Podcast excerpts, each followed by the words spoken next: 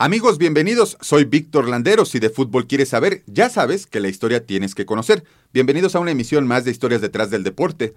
Por ello que vamos a platicar hoy de la Copa del Mundo de Inglaterra 1966, una de las copas del mundo que marcó varios hechos históricos y que hay mucha tela de dónde cortar. No te vayas y vamos a arrancar con esto. Y como siempre, arrancamos con la parte importante. ¿Cómo fue la elección de la sede? ¿Por qué es importante? Habíamos visto en algún momento que no escogieron a Europa y América como se había pactado en un principio y terminó habiendo boicot por parte de los latinoamericanos para no llegar a la Copa del Mundo. En esta ocasión no sucedería lo mismo ya que, por lógica razón, le tocaría a la parte de Europa recibir este gran evento.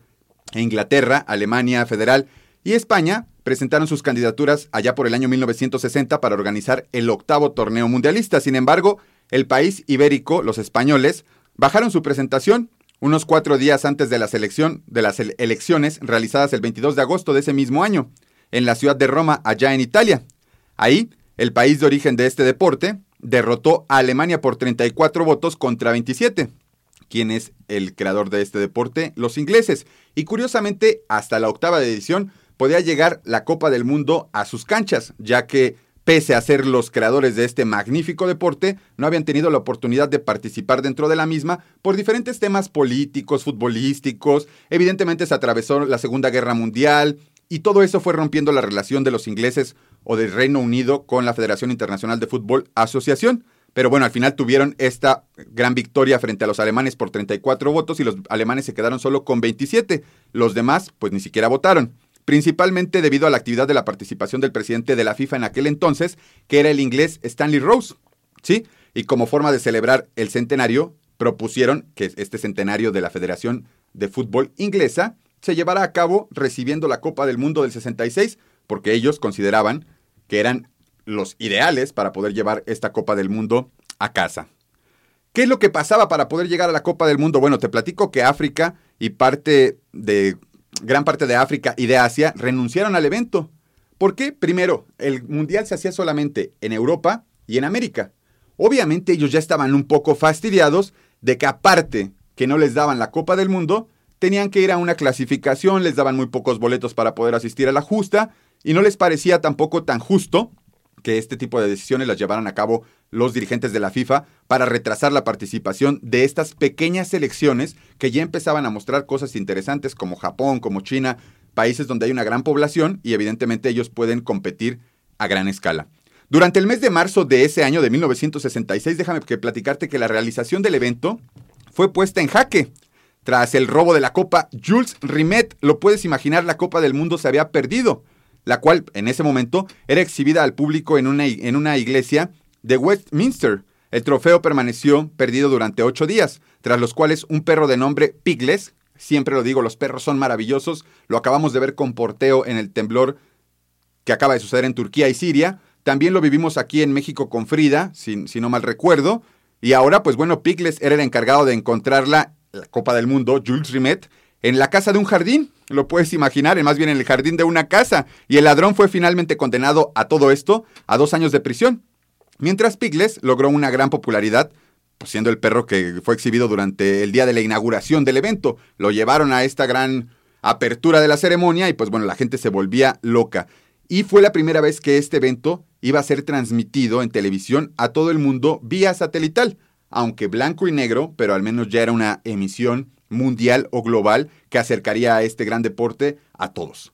Pero ¿qué pasaba en el mundo? Siempre platicamos de qué es lo que estaba pasando en el mundo. Déjame contarte que Martin Luther King fue herido en la cabeza por una piedra lanzada por una enardecida multitud de gente blanca durante una marcha por los derechos, evidentemente, de las personas negras en Nueva York y comenzó en aquel entonces la construcción de las famosas Torres Gemelas que después fueron derrotadas o tiradas por el la gente de Medio Oriente, ¿no? ¿Qué más pasaba en el mundo? Porque en, el mundo siempre están pasando cosas y específicamente en Barcelona, allá en España, fue demolido el Camp del Escorts, el antiguo estadio del Fútbol Club Barcelona, que hoy todos lo conocemos como el Camp Nou. En Reino Unido, también en Europa, Barry Butler, el capitán del Norwich City, desgraciadamente perdió la vida en un accidente automovilístico. Muy cerca de ahí, en Francia, en Le Mans Ford, ganó las 24 horas de Le Mans contra Ferrari con su Ford GT40, llevándose la victoria frente a Bruce McLaren y Chris Amon, quitándole la victoria también a Ken Miles y a Phil Hill. Y en Japón, allá en Asia, se comenzó a, a, emitir una de las series más populares y más exitosas a nivel mundial. ¿Te suena Ultraman? Así es, 1966, Ultraman rompía la televisión en el país asiático. Pero para empezar calentando en la música, ¿qué es lo que estaba pasando? Pues se trata de uno de los primeros discos en 1966 más importantes, el primer disco doble en la historia de la música moderna, y es considerado por la crítica uno de los mejores de la historia del rock and roll en Londres. El grupo británico The Beatles lanzaba esta canción con su álbum Revolver.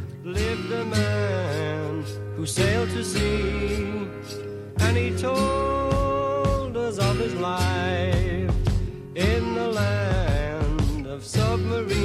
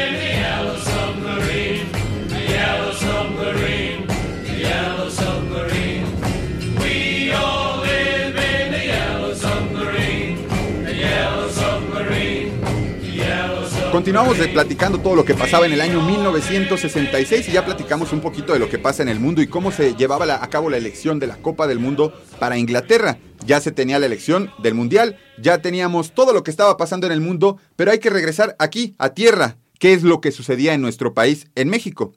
¿Te suena Javier Barros Sierra?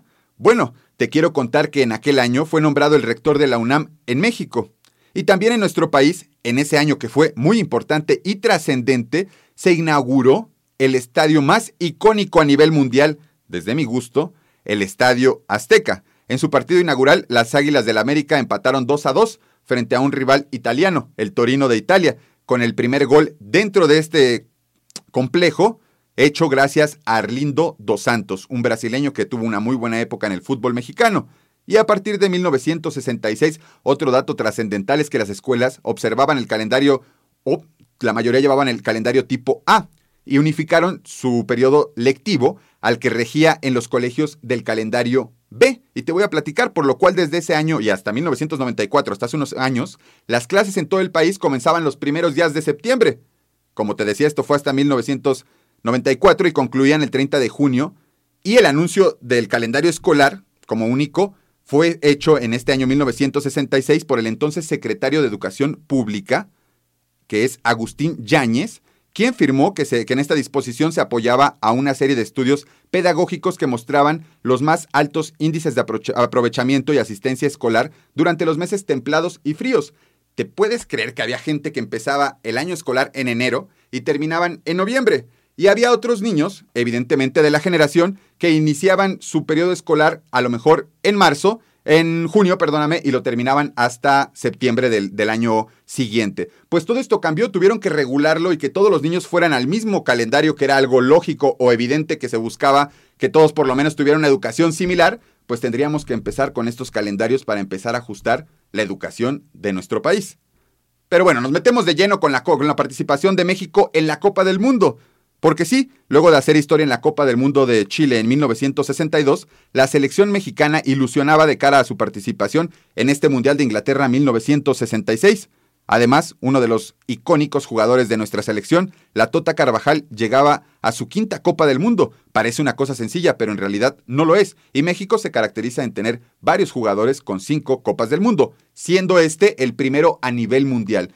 Ya más adelante llega Lothar Mateus al 98 a la Copa de Francia 1998-2002 por ahí y cumple su quinta Copa del Mundo, pero el primero en hacerlo en toda la historia del fútbol es Antonio Latota Carvajal, portero icónico de la selección mexicana.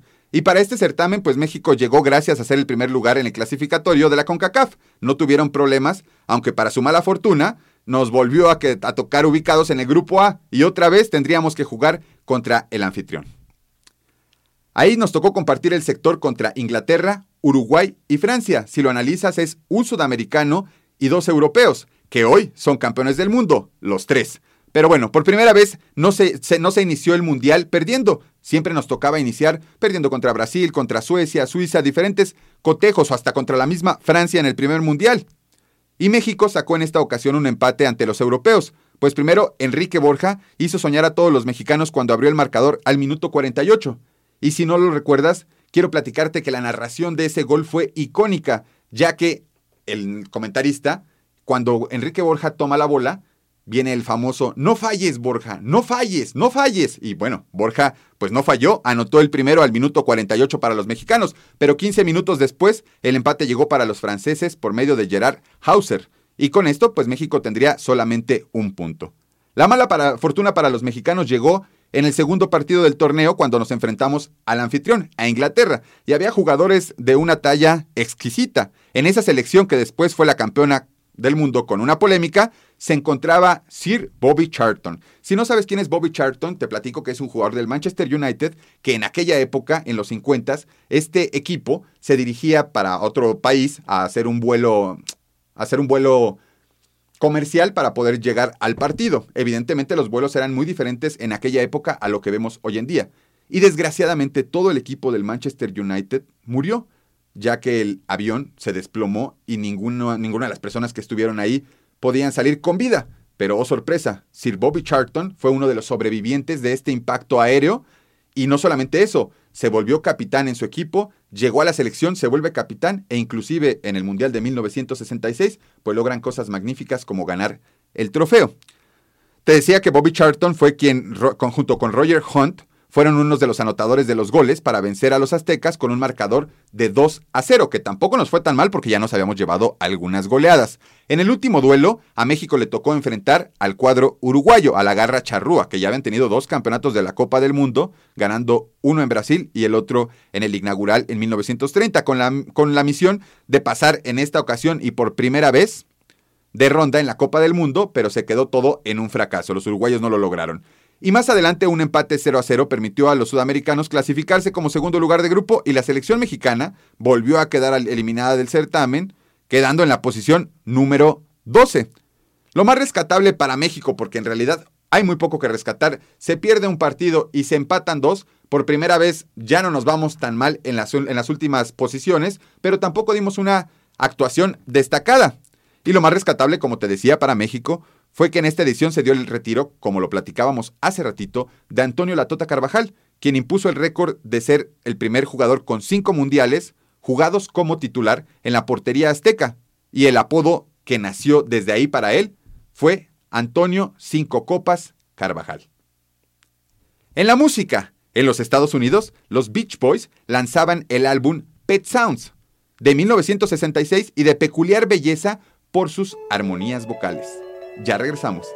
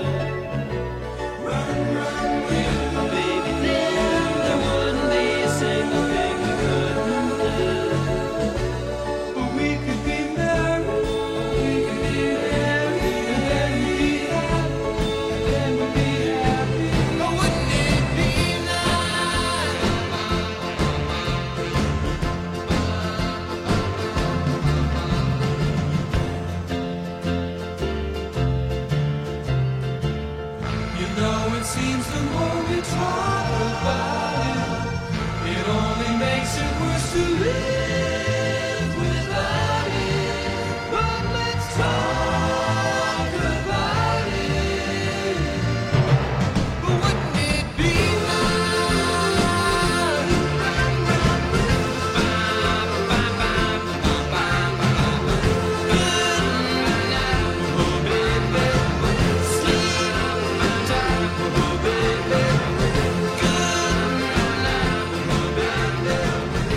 Ya dimos una gran vuelta por la participación de México en la Copa del Mundo, ya supimos lo que pasaba en 1966, pero ¿qué es lo que pasaba en el evento? Porque como te dije, fue un evento histórico. Aquí hubo jugadores que toda la vida los vamos a recordar, como Eusebio, Bobby Charlton, Yashin la araña, el portero histórico ruso. De verdad, era increíble ese portero. No creo que exista un mejor portero que él en esta época, ni creo que vaya a existir habían varios jugadores que, ya empezaban a, llamar la atención y otro de ellos pues era el Rey Pelé, que a pesar de no poder llegar a la final en esta Copa del Mundo, siempre fue como uno de los jugadores importantes dentro de su combinado nacional, al igual que Eusebio con los portugueses cuando tuvieron la oportunidad de jugar el partido por el tercer lugar. Pero a pesar de los nueve tantos que marcó en los seis partidos que jugó, Portugal se quedó en el camino y no logró ser campeona del mundo luego de caer ante Inglaterra en la semifinal, lo cual era hasta cierto punto lógico porque los locales pues llevaban mano. Sin embargo, su aporte fue decisivo para que el seleccionado luso obtuviera el tercer puesto tras vencer a la Unión Soviética, en donde estaba Yashin.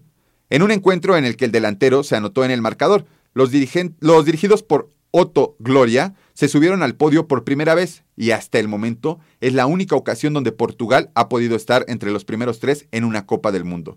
Gran parte del mérito de, este, de esta selección inglesa se la llevó el ídolo del Manchester United, como les decía, gracias a la libertad de a la hora de atacar que le dio el entrenador, el entrenador Hal Ramsey.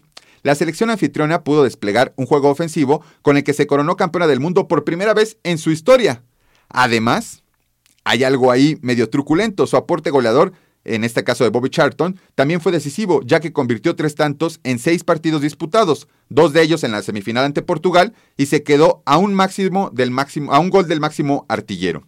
La selección dueña de casa conquistó su primer título tras ganar en la final de la Copa del Mundo a Alemania Federal.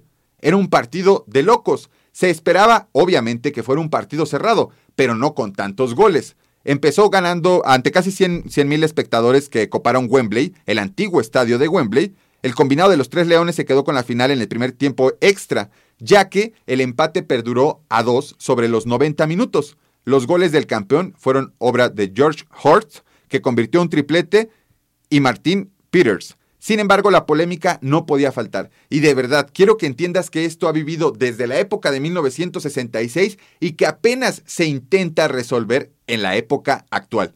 En aquel entonces, un tiro del, jugador que Geoff Hurst, que fue el que hizo el triplete en esta final, un tiro bastante dudoso de campana, como le, le, solemos llamar cuando pega en la portería o en el travesaño en la parte alta y rebota el balón o pica el balón hacia adentro. Puede que pique hacia adentro de la portería, puede que pique en la línea o inclusive puede picar hacia afuera. Pero en aquella ocasión picó en la línea. Algo que pocas veces era visto porque evidentemente no había ni la tecnología, ni los abanderados estaban tan cerca de la jugada. Vamos, ni siquiera había abanderados. Eso era algo que apenas se iba a implementar más adelante e iban a empezar a entender las funciones de cada árbitro. En aquel entonces, en 1966, esto fue un gol fantasma. Nadie, nadie en el estadio podía asegurar que la bola había pasado. Obviamente los ingleses creyeron que así había sido, pero los alemanes aseguraron que nunca pasó ese balón. Con tecnología y con todo lo que hemos avanzado en el mundo, se comprobó más adelante que esa pelota nunca traspasó la línea.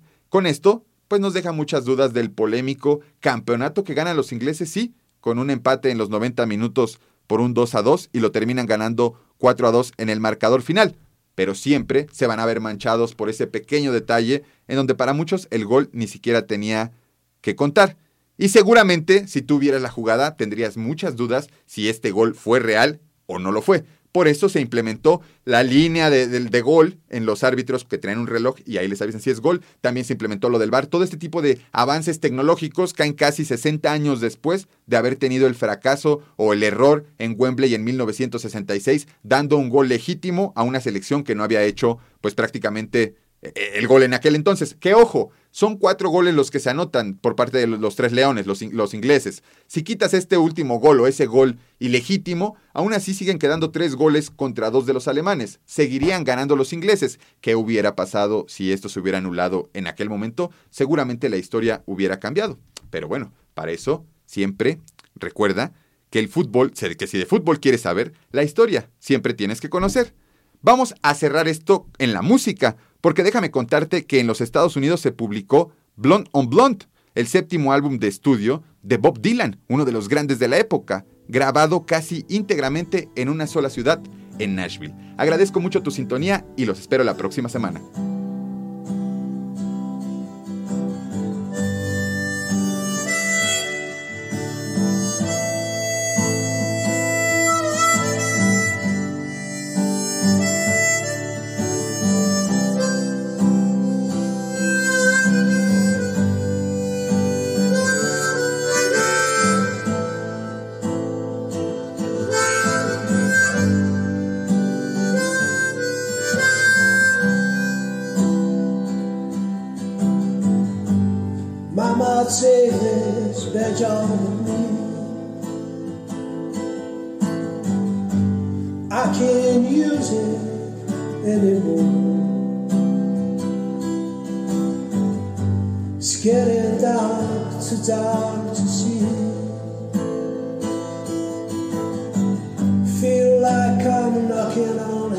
still.